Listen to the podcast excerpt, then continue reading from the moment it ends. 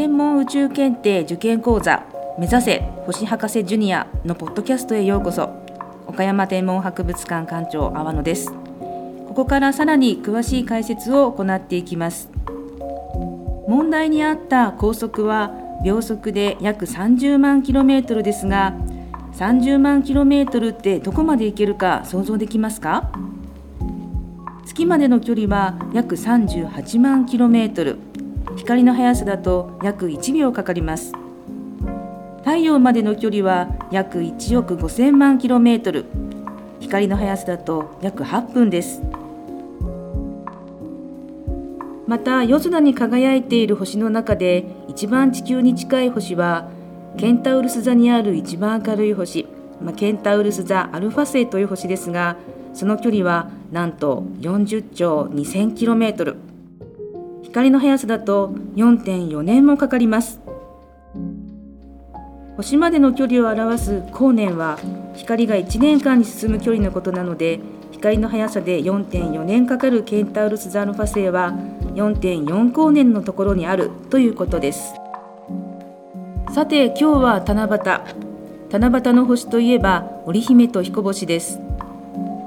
織姫はこと座のベガという星で地球からは約25光年。彦星は鷲座のアルタイルという星で地球から約17光年のところにあります。では2つの星の距離はどれぐらいかというとなんと約15光年も離れています。これ行くのも大変ですがもし2人が電話でデートの約束をしても電波は光の仲間なのでお互いの声が届くのは15年後。そしてその返事が返ってくるのはさらに15年後です。デートの約束をする前におじいちゃんおばあちゃんになっちゃいますね。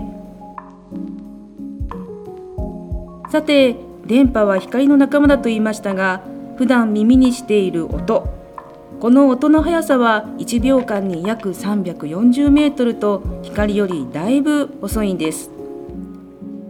例えば雷。雨や風とともに激しく雷が鳴って不安に思った経験はあると思います。本来雷の光と音はほぼ同時に、えー、生じていますがピカッと光ってしばらく経ってから雷の音が聞こえることがありますよね。これは光と音の空気中を通るスピードがそれぞれ違うからなんです。音が1秒間に進む距離は約340メートルであるのに対し光はその100万倍ほどの速さで伝わります。そのため人間は光を先に感じ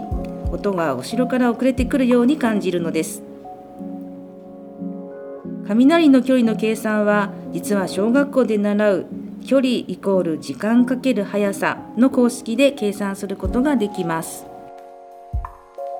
もし光ってから雷の音が聞こえるまで5秒だった場合は雷の位置まで約1700メートルつまり2キロメートル以内で落雷があったことになります雲の流れなども確認しなくてはいけませんがおおよその距離を把握しておけば落ち着いて対処ができますね。以上解説は岡山天文博物館館長阿波野でした。